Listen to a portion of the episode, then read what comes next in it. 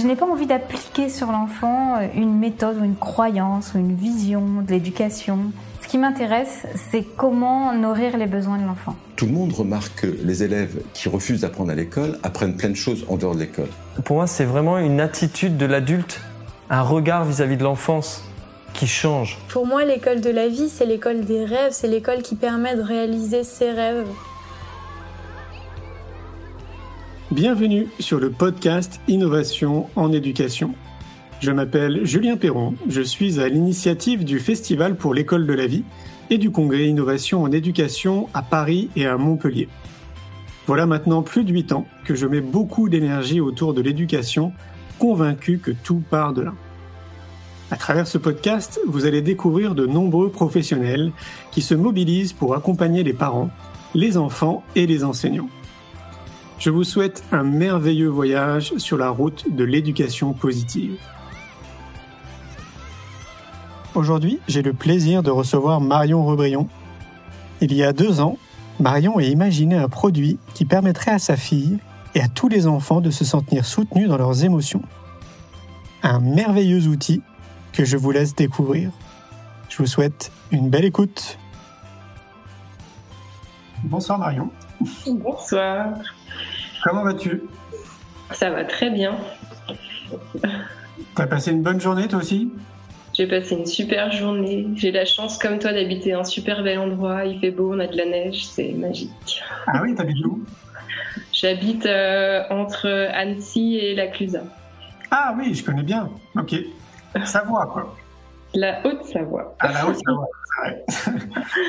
Il y a une différence entre la Basse-Savoie et la Haute-Savoie, hein, c'est ça? Non, la Savoie et la Haute-Savoie. on dit euh, qu'il y a une petite compétition, mais en vrai, les deux sont très jolies, très belles. Et, Ben oui, c'est clair. Ça m'a toujours fait rigoler d'ailleurs, cette. Euh, comme quoi vous vous charriez en fait entre vous. C'est un peu comme la couture et la haute couture. c'est ça, chaque fois dit ça. Ok, bah, Marion, je vais te laisser te présenter euh, pour qu'on comprenne bah, qui tu es en fait. Euh, euh, bah, qui tu es, Marion Qui je suis? Eh bien, je suis une jeune femme de 36 ans qui a trois enfants. et du coup, j'ai beaucoup changé depuis que j'ai des enfants. Il y a beaucoup de choses qui se sont révélées en moi. Ça m'a fait sentir beaucoup, beaucoup d'émotions. Et euh, depuis, je cherche plus de sens, plus de, plus à me connaître, euh, à savoir euh, ce que je veux, ce qui me rend heureuse, ce qui va rendre les autres heureux. Et, puis comment on peut vivre en famille, en harmonie. Ok. Et, dans ton activité professionnelle, qu'est-ce que tu fais? Alors j'ai créé ma société il y a deux ans.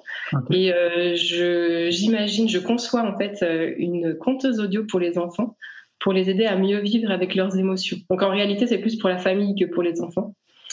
Et euh, je trouve qu'en tant que parent, même si on y met la meilleure volonté du monde et toute la bienveillance qu'on peut, de temps en temps, on n'est pas prêt à accueillir l'émotion de son enfant en face. Et à ce moment-là, je trouve ça dommage parce qu'on ne devrait pas refouler son émotion à ce moment-là. Et si on n'est pas prêt à l'accueillir, on va pas pouvoir l'accueillir de la bonne manière. Et c'est ce qui m'a fait penser, du coup, en testant différentes choses avec euh, mes filles, euh, à leur permettre d'avoir un outil qui viendrait les supporter donc dans l'émotion qu'elles vivent, même si moi je suis pas prête à accueillir ça, pour après du coup pouvoir en discuter au calme, que chacun ait le temps de redescendre et euh, pouvoir en discuter calmement. Et ça marche? Ça marche super bien. Euh, au début, au tout début, c'est la surprise. Oh, c'est pour moi, c'est pour ma colère à moi que tu me donnes ça.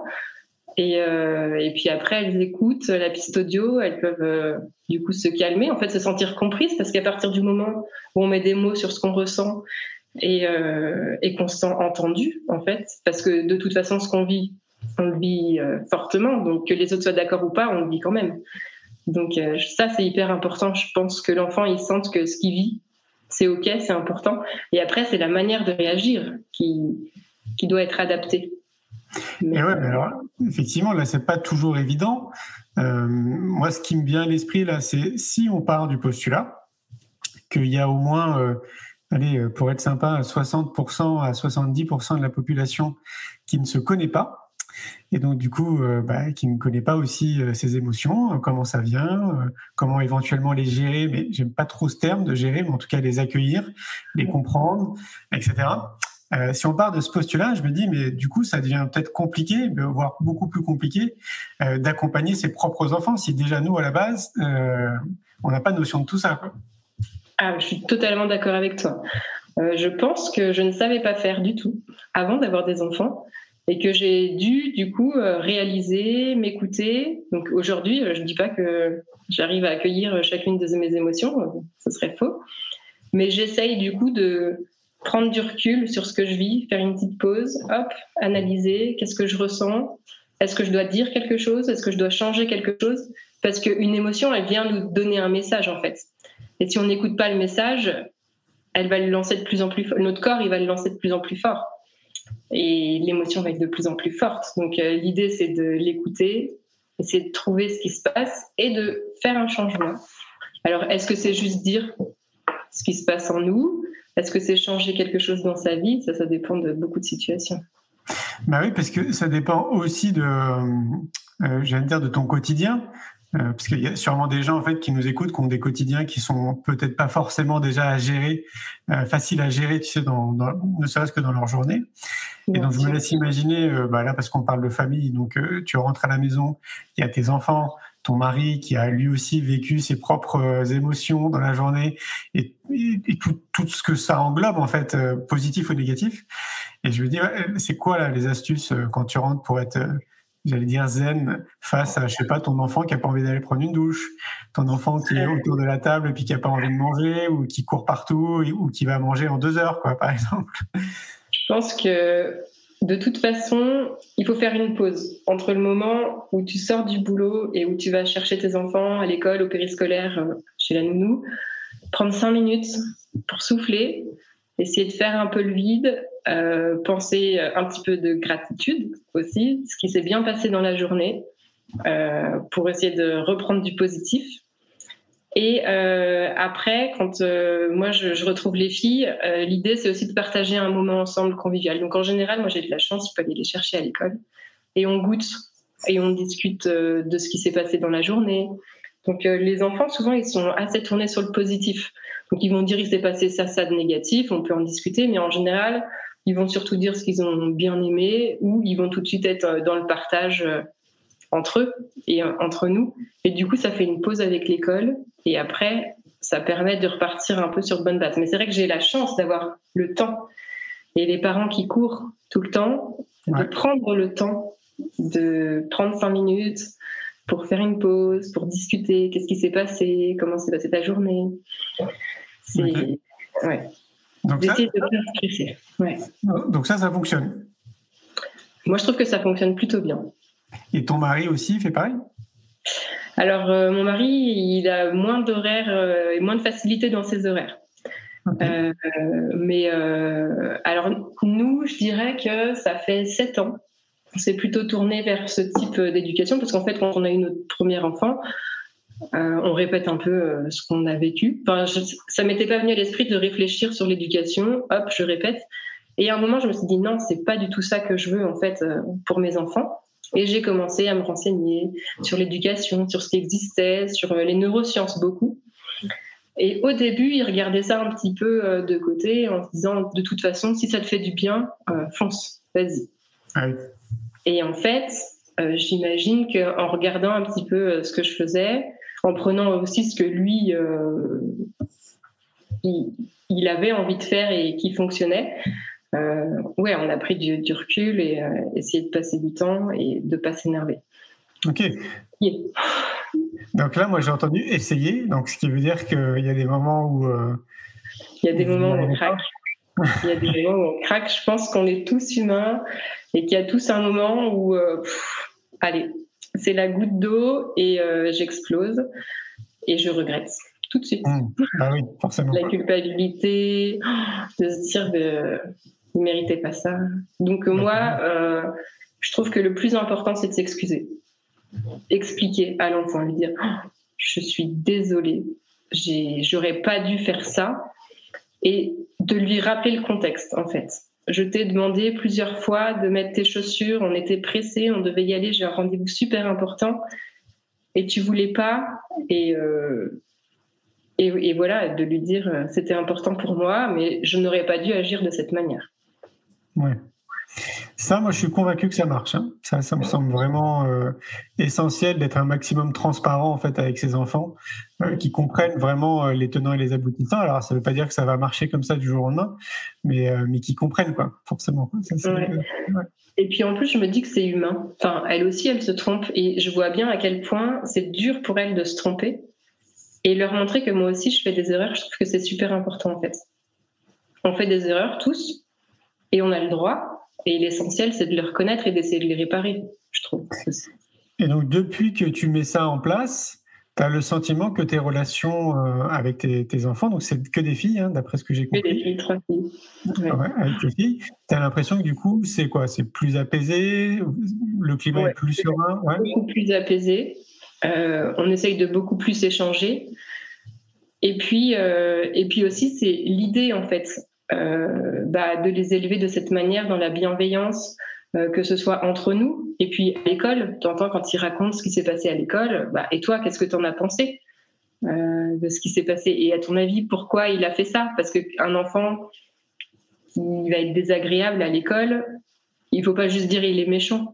Il faut aussi essayer de chercher pourquoi ça se passe comme ça.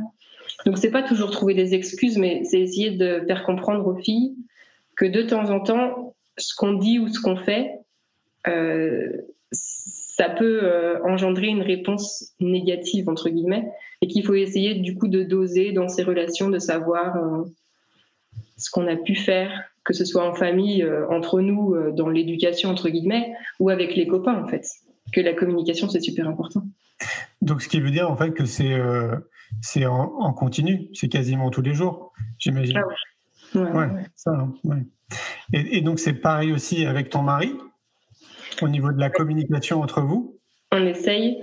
Et euh, après, c'est quelque chose que j'apprends à faire. Donc, je pense que c'est pas forcément évident de se livrer, mais c'est super important. Et donc, de temps en temps, il faut un peu euh, prendre son courage à deux mains et puis euh, dire ce qu'on a envie de dire. Et puis, je pense que si on choisit les bons mots et qu'on le dit vraiment avec son ressenti, sans accuser, l'autre, il sera plus à même d'entendre. Ah bah oui. Ouais, c'est évident. Donc en fait, si je comprends bien, c'est quand même partie d'une prise de conscience où tu devais avoir 29 ans. Euh, oui, c'est ça. C'est ça. Hein Donc un déclic, peut-être, une prise de conscience d'un coup. Euh, est-ce qu'on peut revenir là-dessus? C'était quoi en fait réellement la prise de conscience? C'est l'arrivée euh, de la première fille? C'est tu tombes sur un livre? Je sais pas. Tu... Je pense que c'était de me dire que à deux ans, je pouvais euh, lui, lui crier dessus. Comment on peut crier sur un bébé En fait, c'est un bébé, il apprend et euh, on peut pas lui crier non toute la journée. Ou... Et je me suis dit non, c'est pas ce que je veux en fait. Je, je veux pas crier sur mes enfants. Je veux pas. Parce qu'en fait, je pense que c'est aussi parce qu'on arrivait dans l'âge des deux ans. Donc, les enfants à deux ans, ils nous titillent. Ils, développent leur personnalité, ils disent non, ils veulent faire ce qu'ils veulent. Et, en fait, je pense que c'est surtout aussi la période de vie qui a fait ça. Parce qu'avant, on n'a pas trop besoin de se fâcher avec un enfant, avant ses deux ans, j'imagine. Alors qu'à deux ans, ils viennent plus titiller ce qu'il y a en nous. Et là, je me suis dit non, en fait, je ne veux pas être comme ça. Ouais, d'accord. Donc, j'ai l'impression que tu as un petit avantage quand même sur un certain nombre de personnes, c'est que tu as réussi à prendre ce recul toute seule. Moi, j'ai l'impression qu'il y en a. Vous n'êtes pas si nombreux, tu vois, toute seule, tout seul comme ça, à prendre du recul et à t'observer et à voir en fait que, bah non, euh, il ne faut pas que je lui parle comme ça, mon enfant, il a que deux ans. J'ai pas le sentiment que ça concerne tout le monde. Donc ça, c'est plutôt un gros avantage. Et est-ce que ça vous amène, après vous tous les deux, avec votre mari et peut-être aussi avec vos filles, à être euh, de plus en plus dans ce qu'on appelle le cheminement c'est de la connaissance de soi?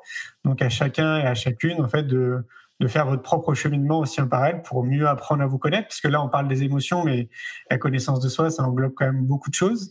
Euh, moi, j'ai le sentiment que c'est un des paramètres euh, qui permettrait déjà en fait dans nos relations humaines en tant que citoyens d'apaiser beaucoup de choses. Il y aurait peut-être moins de guerres aussi, à mon avis, si tout le monde se connaissait un petit peu. Et donc, est-ce que vous, vous êtes aussi dans cette démarche-là de voilà, chacun a son cheminement, on est tous différents, mais voilà, vous le faites aussi en parallèle, quoi.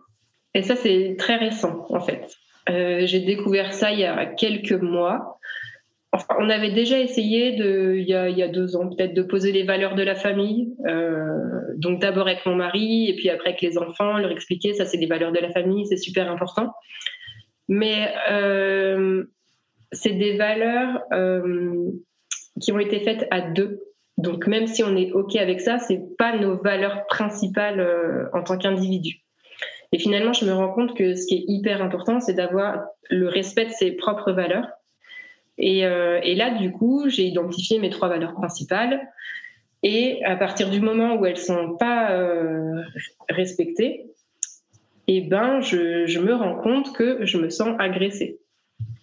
Et ces trois valeurs principales, moi, j'ai les miennes, et mon mari, il n'aura pas les mêmes, et certainement que mes filles non plus. Donc, je trouve qu'en famille, c'est important de le faire, mais qu'il faut d'abord le faire individuellement. Et du coup, on en est un peu au prémices. Moi, j'ai commencé, euh, mon mari, pas encore. Est-ce qu'il voudra le faire Je ne sais pas. Mais euh, et euh, je trouve que c'est super efficace en fait, parce que de temps en temps, on sent une émotion qui monte et on ne sait pas pourquoi.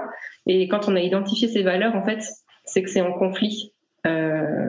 Il y a un conflit avec nos valeurs principales et il suffit de le faire savoir pour que ça se passe mieux en fait. Alors peut-être qu'il faudrait que tu nous donnes une définition de ce que c'est pour toi les valeurs ou que tu nous donnes tes trois valeurs, peut-être qu'on comprenne. Oui. Alors euh, mes trois valeurs, c'est euh, le respect, l'amour et euh, la bienveillance. Ok. Donc le respect, c'est hyper large comme mot. Et ce que j'ai compris dans, là-dedans, c'est que pour que les autres respectent nos valeurs, il faut qu'on se les applique à soi-même. Donc, il faut que je me respecte et il faut que je m'apporte de l'amour, puisque c'est euh, mes deux valeurs principales avec la bienveillance. Et si moi, je ne le fais pas pour moi, personne ne le fera d'autre pour moi. Donc, il faut d'abord apporter les réponses à, ces valeurs principales euh, en propre. Et après, du coup, les autres, ils sentiront que comme je me respecte et comme je m'aime, eh ben, euh, ils peuvent le faire aussi pour moi. Très juste, ça part de soi en priorité, ouais. Voilà, ouais. Et donc ça, tu arrives à... Bon, tu dis que tu en es un peu dans les prémices, mais est-ce que tu arrives déjà un peu à mesurer ça? Déjà, ne serait-ce que pour toi, en fait, à titre personnel, de t'accorder plus d'amour, plus de bienveillance, euh, plus de respect. Ça, tu, tu le sens aussi pour toi? Depuis que j'en ai conscience, en fait, à partir du moment où j'en ai pris conscience, euh, ça a été une évidence. Et du coup, j'ai trouvé ça super facile à mettre en place parce que euh, ça expliquait tout. Et du coup, dès que quelque chose ne me convient pas parce que je trouve que c'est pas dans le respect pour moi-même ou, ou pour le respect, nous, c'est l'environnement, c'est important, la manière de se parler, c'est important. Et eh ben, au lieu de m'énerver, en fait, je me dis, il suffit que je le dise, en fait, simplement. Là, ça me convient pas. Et du coup, le signal, il est moins fort, l'émotion est moins forte, et c'est plus facile. Oui, bah là, là tu, pour moi, tu fais caisse de résonance avec la communication aussi.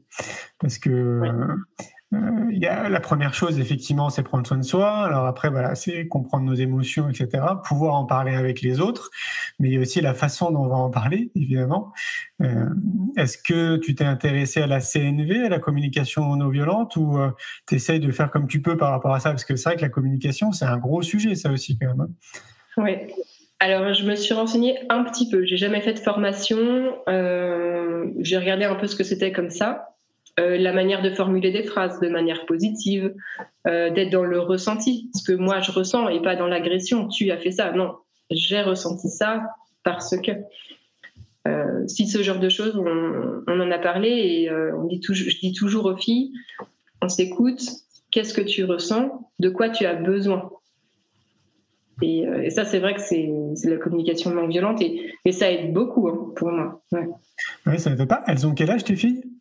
Alors, la grande a 9 ans, euh, celle d'après 7 ans et la dernière, elle a 4 ans. Ok. Et avec les trois, euh, ça va, ça, arrives à faire passer des messages, quoi. Alors, le plus dur, je pense, ça a été pour la première parce qu'elle avait 2 ans quand on a commencé à mettre ça en place. donc, il a fallu juste le petit temps qu'elle comprenne en fait qu'on changeait de mode de communication. Et pour les deux autres, comme on a toujours fait comme ça, je trouve que c'est plus facile parce que parce qu'elles ont toujours connu ça. Est-ce que ça veut dire que c'est la première qui est la plus hypersensible? La première, c'est la plus sensible. Ouais. Ok. Alors quand tu dis la c'est ça. Est-ce qu'on parle d'hypersensibilité? Oui, complètement. Ok. Tu peux nous expliquer un peu euh, bah, comment ça se passe? Euh, C'est quoi en fait pour toi d'avoir un enfant hypersensible pour moi, d'avoir un enfant hypersensible, c'est de faire attention à pas le blesser déjà dans les paroles, parce que tout ce qui est dit va être pris plus fort. Euh, du coup, alors ça dépend de chaque enfant. Mais moi, ma fille, elle va le prendre et elle va le garder. Elle va pas réussir à dire ce que tu m'as dit, ça me fait de la peine. Non, elle va le prendre, elle va le garder en elle, et puis ça va exploser plus tard. Euh, un enfant hypersensible, c'est aussi euh, les vêtements, euh, le changement de saison, beaucoup de bruit, beaucoup de lumière, pas assez de sommeil. c'est, je trouve qu'une route, c'est hyper important de mettre en place une routine. Euh, du coup, on avait mis en place des tableaux de routine quand elle était petite pour qu'elle sache où elle en est, de pas toujours avoir à réfléchir ah là là qu'est-ce qu'il faut que je fasse euh, je sais plus. Non je vais voir mon tableau j'ai fait ça ok il me reste ça. Euh, ça ça les sécurise vachement je trouve ça m'étonne pas euh, qu'est-ce que c'est l'hypersensibilité aussi? C'est euh, bah, d'exprimer toutes ces émotions plus fortes. Donc euh, la colère, elle va être plus forte, la frustration, elle va être plus forte, la joie, elle va être plus forte, l'amour va être plus fort, tout est plus fort en fait. Donc au quotidien, bah, c'est fort. ah, J'imagine que c'est même challengeant. C'est challengeant, ouais. Et, mais j'ai trouvé que c'était super intéressant aussi. Du coup, de comment est-ce que nous, on peut s'adapter en tant qu'adultes pour les aider, parce que c'est pour eux que c'est le plus difficile, en fait, si on réfléchit. Euh, parce que après l'école ou la crèche, ils ont tellement pris sur eux qu'il faut que ça sorte. Mm. Euh, et il faut leur laisser, du coup, euh, une manière de faire sortir tout ce qu'ils ont vécu. Donc après, ça, c'est pour chaque enfant, il faut trouver qu'est-ce qui peut correspondre. Et en plus, je trouve que ça, ça évolue. C'est pas toujours la même solution. Au bout d'un moment, ça peut ne pas fonctionner, ou pour un moment, ça va marcher et pas un autre. Donc, euh... ouais, donc c'est pas comme s'il y avait une recette miracle. Euh, l'idéal, c'est d'avoir euh, plein d'outils dans sa besace, si je comprends bien, et puis bah, en fait d'essayer d'adapter du mieux qu'on peut euh, au jour le jour, quoi. Bah, je pense. ce, serait, ce serait trop beau une recette miracle, mais en même temps, ce serait un peu triste, non? C'est un peu bizarre, ouais. Est-ce que tu as l'impression que ça, ça te demande plus d'énergie? Ça demande beaucoup d'énergie. Parce qu'en plus, moi aussi, je suis quelqu'un de très sensible. Et euh, il a fallu, c'est quand même été un travail, alors que c'est une évidence. Mais euh, les enfants, ils font pas les choses contre nous. Euh, ils sont pas dans la provocation, ils sont pas dans, ils nous cherchent pas en fait. Ils expriment juste ce qui se passe en eux. Et si on le prend contre nous, euh, c'est contre-productif. Et ça, ça a été un travail aussi de me dire, euh, c'est pas contre moi ce qu'elle fait. Et ouais, il y a un très bon livre là-dessus. Ça me fait penser au Catacor Toltec de Don Miguel Ruiz. Je ne sais pas si tu connais. Je l'ai pas lu. Ah, je te recommande de le noter si tu connais pas. Je vais aller voir ça. A les quatre accords Toltec de Don Miguel Ruiz. Euh, et donc juste, ah ouais, ça va vraiment beaucoup te parler. Donc il y a quelques sujets qui sont très intéressants et donc notamment on parle de ça à un moment donné. Enfin, il parle de ça, de pas prendre les choses pour soi, effectivement. Mm. Mais ça, c'est pas évident, tu vois. C'est, enfin, moi évidemment, je l'entends de manière évidente parce que je baigne dans dans cette grande enveloppe euh, de développement personnel euh, depuis que je suis tout petit. Donc moi, tous ces sujets, ça me parle beaucoup. Mais c'est vrai que pour beaucoup d'entre nous, euh, ça reste pas une évidence. Alors intellectuellement, on le comprend, mais après à le mettre en pratique, c'est euh, ouais, c'est super dur. Ouais. de, se dire, euh, mais non, c'est c'est juste un état de fait. C'est pas pas de la provocation, c'est pas contre toi. C'est elle exprime un besoin et il faut trouver. En plus, elle te l'exprime d'une manière qui n'est pas appropriée. Et en plus, à toi d'aller chercher ce qui se passe, quoi. ouais, c'est ça. Bah, moi, j'entends souvent ça, hein, que les enfants sont vraiment le. Euh, comment, je pourrais formuler ça? Une espèce de, d'apprentissage euh, plus, plus, plus pour euh, mieux apprendre à se connaître. Ils vont te chercher dans des zones qui sont pas du tout confortables. Enfin, voilà, ça te met très souvent face à toi-même, hein, c'est ce que je comprends. Oui, exactement. Et puis, j'ai aussi découvert. bah moi, je me suis beaucoup, beaucoup intéressée aux neurosciences. Et donc, euh, tout ce qui est euh, neurones miroirs, ce genre de choses, c'est quelque chose qui m'a aidé aussi à comprendre euh, ce qui se passe en fait quand ton enfant il est en colère. Pourquoi tu te mets en colère? Toi, tu n'as pas de raison d'être en colère, c'est lui qui est en colère. Et le fait de connaître le fonctionnement des neurones miroirs et qu'en fait, sa colère fait quelque chose à mes neurones et il me dit il y a de la colère dans l'air, il faut que je sois en colère. En fait, non, pas du tout. Oui, c'est clair. Oui, puis ça paraît très simple en fait quand tu le dis. Ça, paraît vraiment très, très évident. Quoi. Je le savoir. Ouais, j'ai avancé là-dessus beaucoup plus jeune et en fait, à un moment donné, je crois que c'est à travers une lecture, j'avais réalisé quelque chose. Donc, sais, plus jeune, quand je dis plus jeune, c'est moins de 20 ans. Euh, peut-être plus pour les garçons, je sais pas, mais c'est des périodes où on se bagarre un peu plus, où tu as des enfants, tu sais, qui, qui t'embêtent un peu plus, on t'insulte et tout, etc. Et en fait, je m'étais aperçu, mais je sais plus comment, je pense que c'était une lecture. Et ça m'a, mais vraiment, euh, j'ai l'impression d'enlever un boulet derrière moi. C'est-à-dire que je ne faisais plus attention aux, euh, je sais pas, aux, jeunes qui m'insultaient, etc. En fait, je m'en fichais totalement, quoi. Parce que j'avais compris qu'en réalité, c'était eux, en fait, finalement, qui, euh, qui n'allaient pas bien, d'agir de la sorte, tu vois. Et ça a changé, mais complètement ma vie, euh, ce passage-là, quoi. Et c'est ça, je trouve que c'est assez ambivalent, du coup, ce sentiment de te dire, il ne va pas bien, donc il fait ça. Mais en même temps, euh, de pas tolérer tous les comportements. Tu vois, c'est pas du coup parce qu'on va pas bien qu'on a le droit de faire tout et n'importe quoi. Et euh, ça, je trouve ça hyper challengeant comme euh, comme ah bah, disons que ça vient te chercher euh, quand tu dis tout et n'importe quoi. Bah, tout dépend. Il faudrait que tu nous donnes des exemples. Mais tu vois, ça vient te chercher, je pense, sur tes histoires personnelles, sur ton conditionnement, euh, sur tous les filtres que tu as et la perception en réalité que tu as des événements. Et ça, moi, c'est aussi un sujet sur lequel j'ai bien avancé euh, plus jeune, c'est la perception, la perception qu'on a de la vie. Et en fait, on se rend compte assez facilement en progressant dans, dans cette idée que si on est 8 milliards de personnes, on a 8 milliards de réalités, 8 mmh. milliards de vérités, et qu'en fait, on se crée chacun notre monde. Donc, il y aurait 8 milliards de mondes différents quelque part pour imager, parce que tout est intimement conditionné à notre propre conditionnement, à notre culture, à notre éducation, au fil, comme je te disais, qu'on se met, et puis à l'histoire qu'on se raconte, donc euh, aux pensées, tu vois, etc. Et donc, euh, pour une seule et même un seul et même événement qu'on pourrait vivre ensemble, donc on serait ensemble au même endroit à la seconde près. Il y aurait un événement et on le vivrait pas de la même manière. Ouais, ça c'est incroyable. Hein. Ouais. Chaque être humain est unique. Et euh, du coup, d'essayer de comprendre ce que l'autre a compris, ça c'est tout un sujet aussi entre ce que j'ai dit, ce qui est entendu, ce qui est compris. c'est. C'est ça. Et ça, ça, ça, m'arrive aussi plein de fois. Mais c'est intéressant de parler de ça aussi. C'est euh, ce que, ce que chacun et chacune comprend. Toi, c'est pareil. On pourrait être, je sais pas, à quatre dans une conversation. Et puis, il y a quelques jours qui s'écoulent. Et puis, on reparle de ça. Et en fait, chacun, on, aura compris et entendu probablement des choses différentes. Complètement. Et euh, ça me fait penser aussi, tu vois, euh, une journée que je vais vivre avec mes enfants. Si je la raconte à mon mari, je sais que mes enfants, elles vont raconter une journée complètement différente. Ah ouais, c'est ça qui est dingue. Moi, je pense que je vais la voir de manière plus négative. Je vais leur dire, ah là là, ça a été fatigant. J'ai dû les préparer. Euh, ça a pris trois heures. La dernière, elle n'a pas voulu marcher. Euh, au parc, ça s'est mal fini. Elles se sont fait mal, comme d'hab. Et puis, j'ai fait des crêpes. Elles en ont mis partout. Et je suis sûre que elles, si on leur demande comment s'est passée leur journée, elles diront ah bah maman, elle m'a aidé à mettre mes gants parce que ça me gênait dans mon manteau, hypersensibilité. Hein.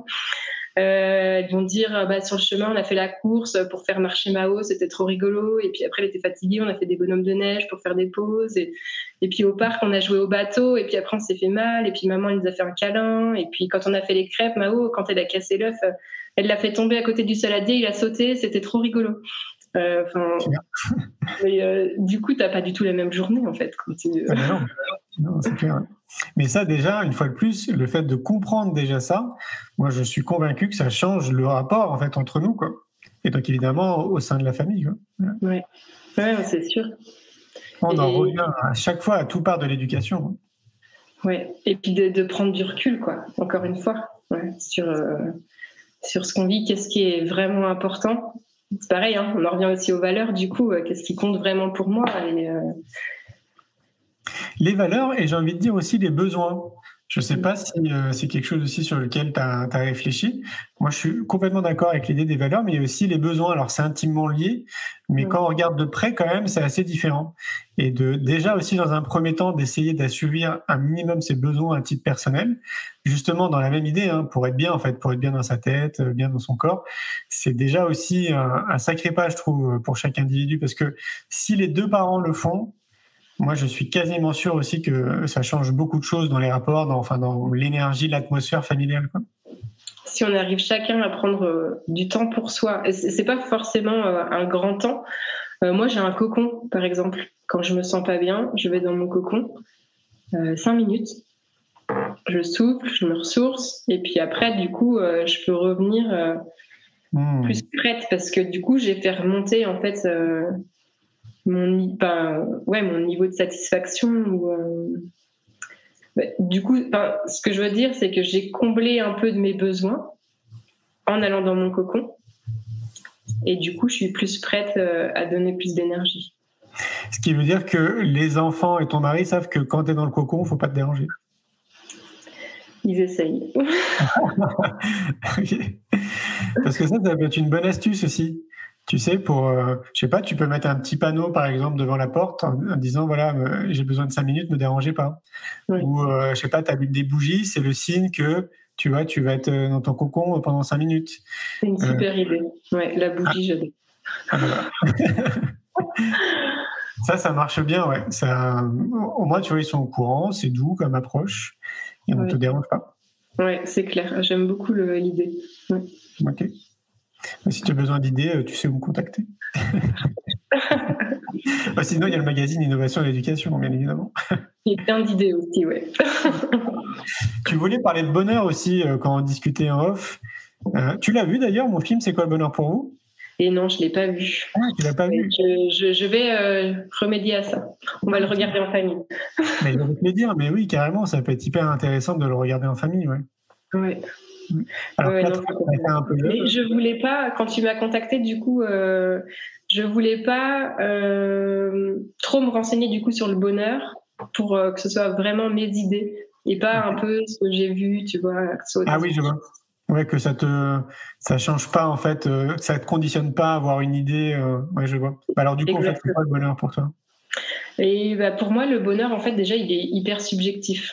Euh, je pense que s'il y a une chose qu'on peut dire sur le bonheur, c'est qu'il est propre à chacun et que ce qui va me rendre heureuse ne te rendra pas forcément heureux.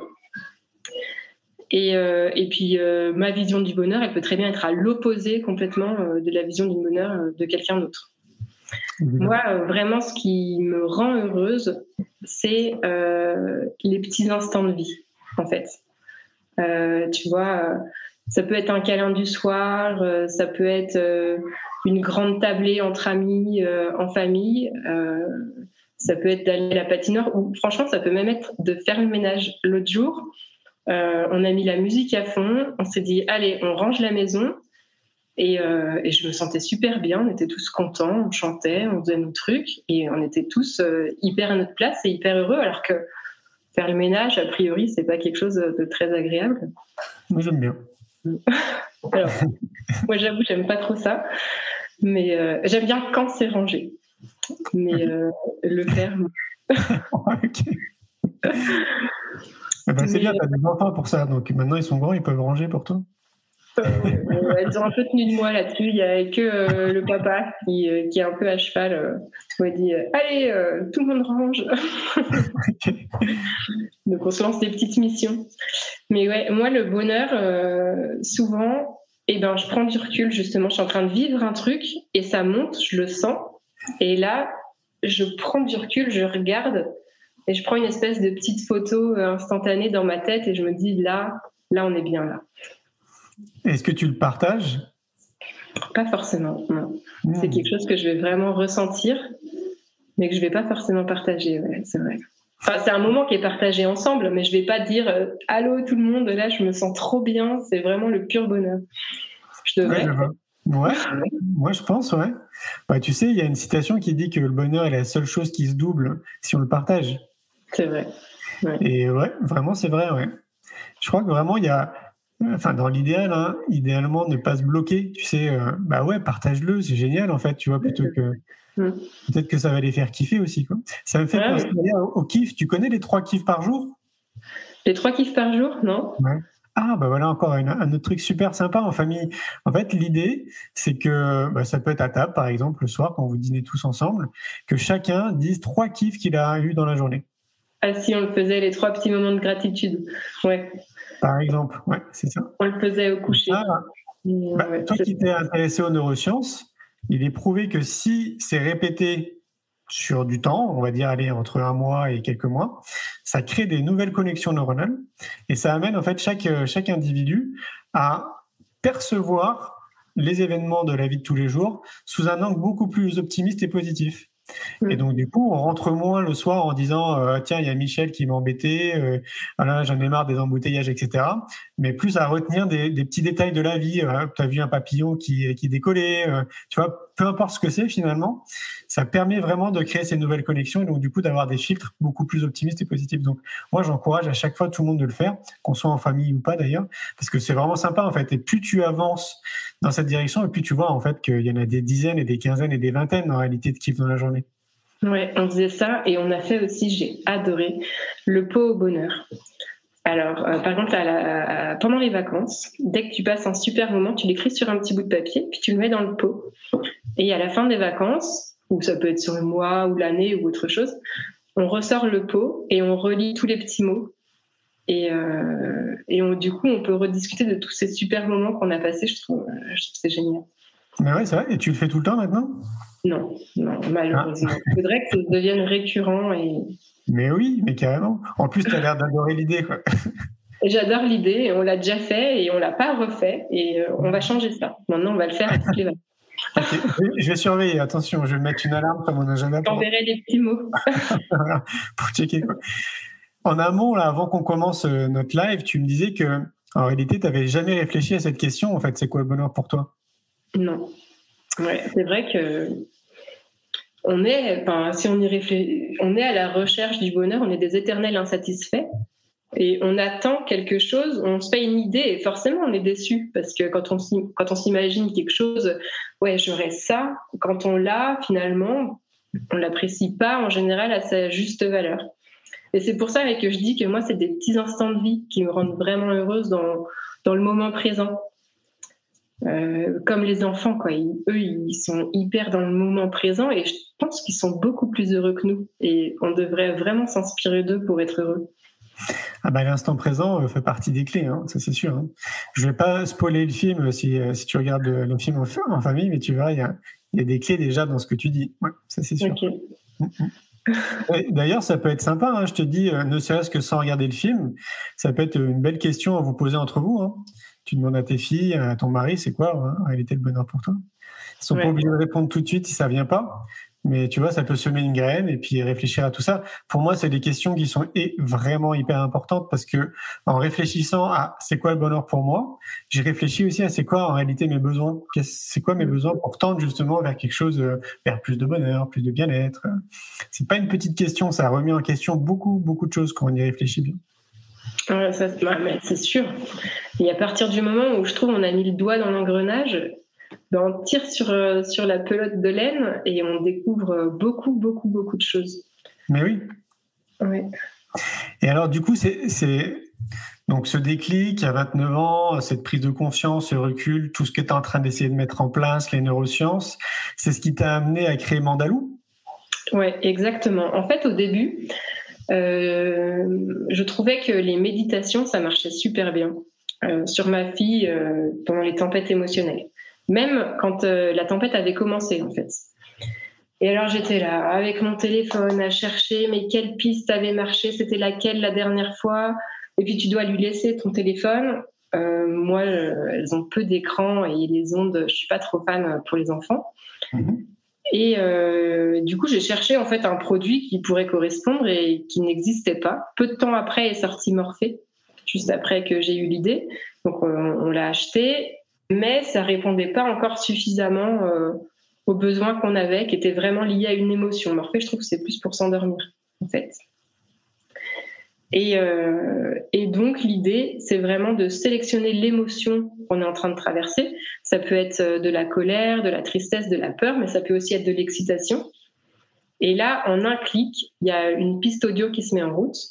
Ça peut être une histoire audio, ça peut être une méditation, ça peut être euh, du yoga, ça peut être de la musique ou un bruit blanc. Et en fait, ça va venir supporter du coup l'enfant dans ce qu'il est en train de vivre, parce que l'émotion, enfin la méditation euh, ou l'histoire, euh, elle va vraiment parler de ce qu'il est en train de vivre. Et puis euh, la musique derrière, la tonalité, le son de la voix, il va vraiment se sentir compris. Et, et c'est ça qui fonctionne en fait. C'est à partir du moment où on se sent entendu déjà, on se sent un peu mieux. et après, du coup, on peut laisser partir son émotion. Et c'est vraiment ça l'idée de, de, pouvoir, dans tous les cas, euh, lui offrir les mots dont il a besoin. Même si moi, je suis, je suis pas prête pour ça. Si je suis vraiment pas prête, je peux le laisser écouter la piste tout seul. Euh, et puis aller souffler dans mon coin, boire un verre d'eau, aller dans mon cocon, euh, ce qu'on veut. Euh, mais je peux aussi choisir, et je le fais souvent, de les prendre dans mes bras et d'écouter la piste ensemble, en fait. Mmh.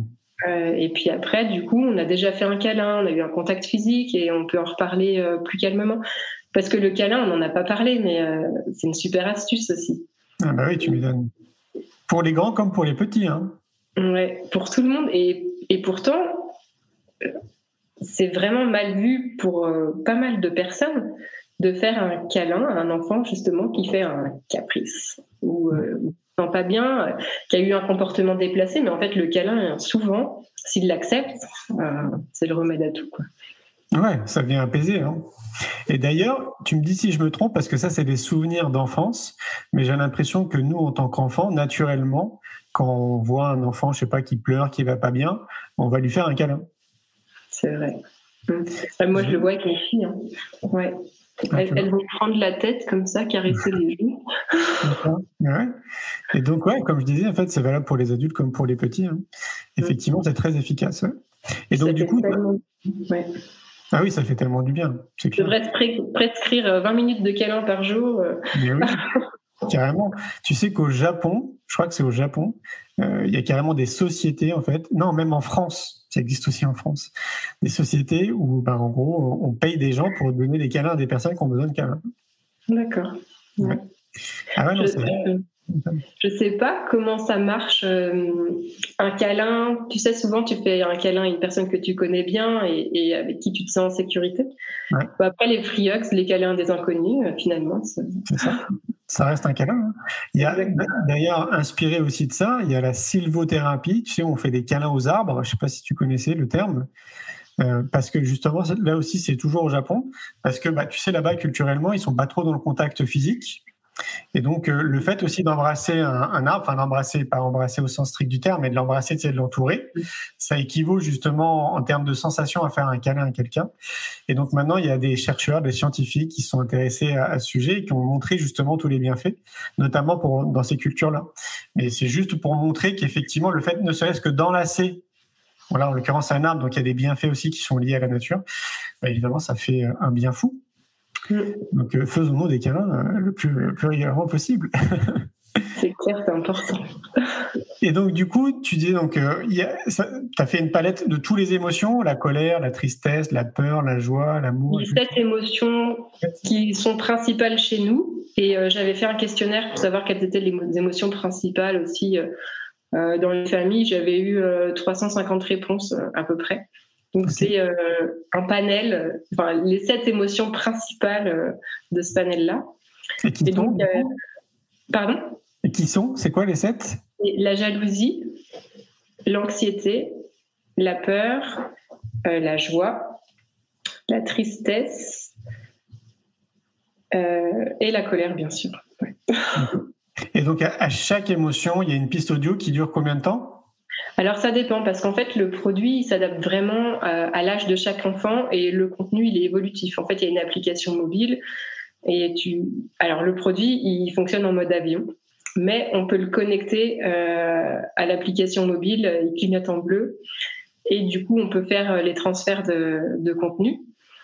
Et donc, il y a plusieurs modes et chaque piste audio s'adapte à chaque tranche d'âge. Donc, pour un tout petit, euh, vers 3 ans, la, piste audio, elle va durer 5 minutes. OK. Et après, plus on grandit, plus la piste audio euh, peut être longue. Et après, ça dépend aussi des thèmes. Il y a un thème pour le coucher. Euh, la méditation, elle va plutôt durer 20 minutes que, que 5 minutes. ça dépend. Il y a, tu parles de méditation parce que c'est vraiment de la méditation ou c'est euh, C'est méditation guidée, donc euh, ça s'apparente plus à de la sophrologie du coup. D'accord. Mais euh, ça, ça apprend à de relaxation. Ouais, de gonfler son ventre, de respirer, de sentir ce qui se passe en soi, justement pour apprendre à localiser l'émotion. Qu'est-ce qu'elle nous fait physiquement? Euh, parce que l'idée, c'est aussi de pouvoir euh, se resservir de ce qu'on a entendu, parce qu'on n'aura pas toujours le mandalou avec soi, et de pouvoir refaire des petits exercices quand on est à l'école ou quand on n'a pas le mandalou, comment je pourrais faire pour me calmer parce que je suis en colère. Euh... Après, il y a aussi la difficulté d'identifier l'émotion. Quelle émotion je vais sélectionner Et euh, ça, au début, les parents doivent accompagner, mais on n'arrive pas toujours à trouver la bonne émotion. Et en fait, euh, je pense que si la, piste audio n'a pas fonctionné, c'est que c'était pas la bonne émotion, parce qu'on n'est pas venu supporter ce qu'il était en train de ressentir à ce moment-là. Donc, il faut essayer de changer de piste. Ça veut dire que, je sais pas, je prendre un enfant de 6 ans, par exemple, il peut être autonome. Oui, s'il arrive à ressentir euh, complètement. Moi, euh, ma Louison, ma, la cadette, euh, elle prenait le mandalou, elle allait sélectionner sa piste, elle se mettait dans son lit parce que c'est ce qui lui faisait bien avec le mandalou. Et, elle sélectionne toute seule. Mmh. Est-ce que tu as déjà des feedbacks de personnes qui l'ont utilisé? Là, ça fait combien de temps en réalité qu'il est mis à disposition?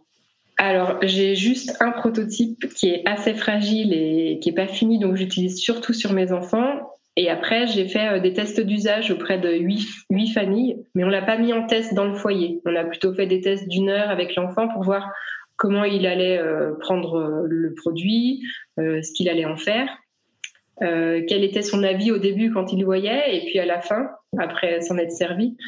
Et je pense notamment à une petite fille, on a fait les tests jusqu'à 10-11 ans. Et la petite fille, euh, elle avait 11 ans et au début, elle était assez négative, tu vois, sur le produit. C'est un peu pour les bébés. Euh. Et son papa disait que c'était une petite fille qui était assez angoissée. Et après avoir du coup écouté la piste sur l'anxiété, elle a dit c'est un super produit, je le veux.